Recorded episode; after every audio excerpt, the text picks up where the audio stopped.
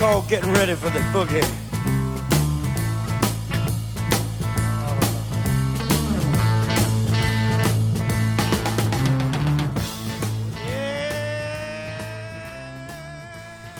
Nunca vi Into the Wild, pero siempre me llamó la atención que en cada viaje que hacía veía por lo menos a un gringo asolearse al lado de la piscina mientras leía el libro que dio origen a esta película.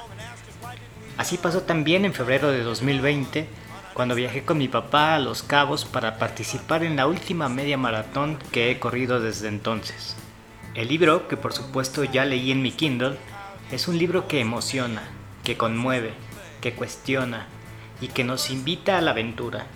Es un libro de contradicciones, de sinsentidos, de esos que es mejor sí leer porque de tan raro, de tan loco y tan absurdo es muy novedoso.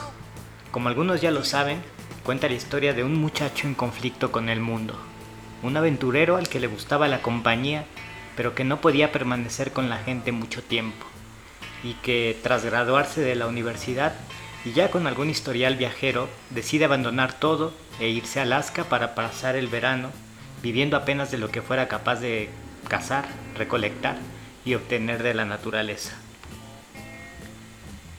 La historia obviamente acaba mal, porque el protagonista, Chris McCandless, víctima de sus propios errores, de su orgullo, termina por quedar atrapado en un autobús abandonado en medio del bosque que comienza a deshielarse.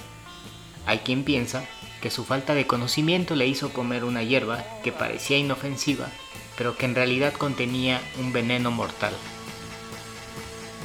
Un andante que encontró por el camino dijo que para Chris el cálculo, la estrategia y el refinamiento técnico eran pérdidas de tiempo, que solo concedía enfrentarse a un desafío si era cara a cara, de frente, en el mismo instante y sirviéndose de una extraordinaria energía.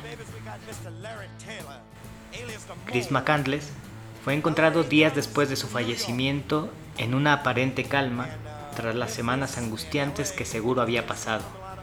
Los excursionistas que lo encontraron hallaron también un diario donde queda el verdadero legado de este hippie Ideas como la felicidad solo es real cuando se comparte o la alegría de vivir proviene de nuestros encuentros con nuevas experiencias y por lo tanto no hay mayor gozo que un horizonte infinitamente cambiante cada día para tener un diferente sol. Day after day, alone on a hill, the man with the foolish grin is keeping perfectly still.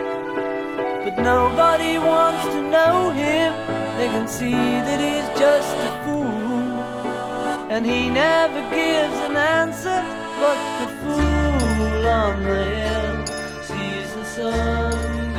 Dedico pues este capítulo a todos los Christopher McCandless que cuestionan nuestro mundo, a las personas que no se dejan, que se inconforman, que se pelean, que se aíslan a los egoístas valientes que sin saberlo y sin que los demás lo sepan, iluminan un mundo de cobardes, a los que se meten en problemas quizá por pensar mal o quizá por pensar demasiado, a las personas que dicen lo que opinan y son intolerantes ante la estupidez, que creen en la justicia aunque sea su propia justicia y a su manera, a los de la doble vida que, como el protagonista de este libro, firman como Chris McCandless o Alexander Supertramp. En fin, a los radicales, a los piratas, a los hombres fuertes que ante la inminente llegada de la muerte flaquean y atinan a decir, tuve una buena vida, gracias al Señor, bendiciones para todos. A las hojas que caen en agosto.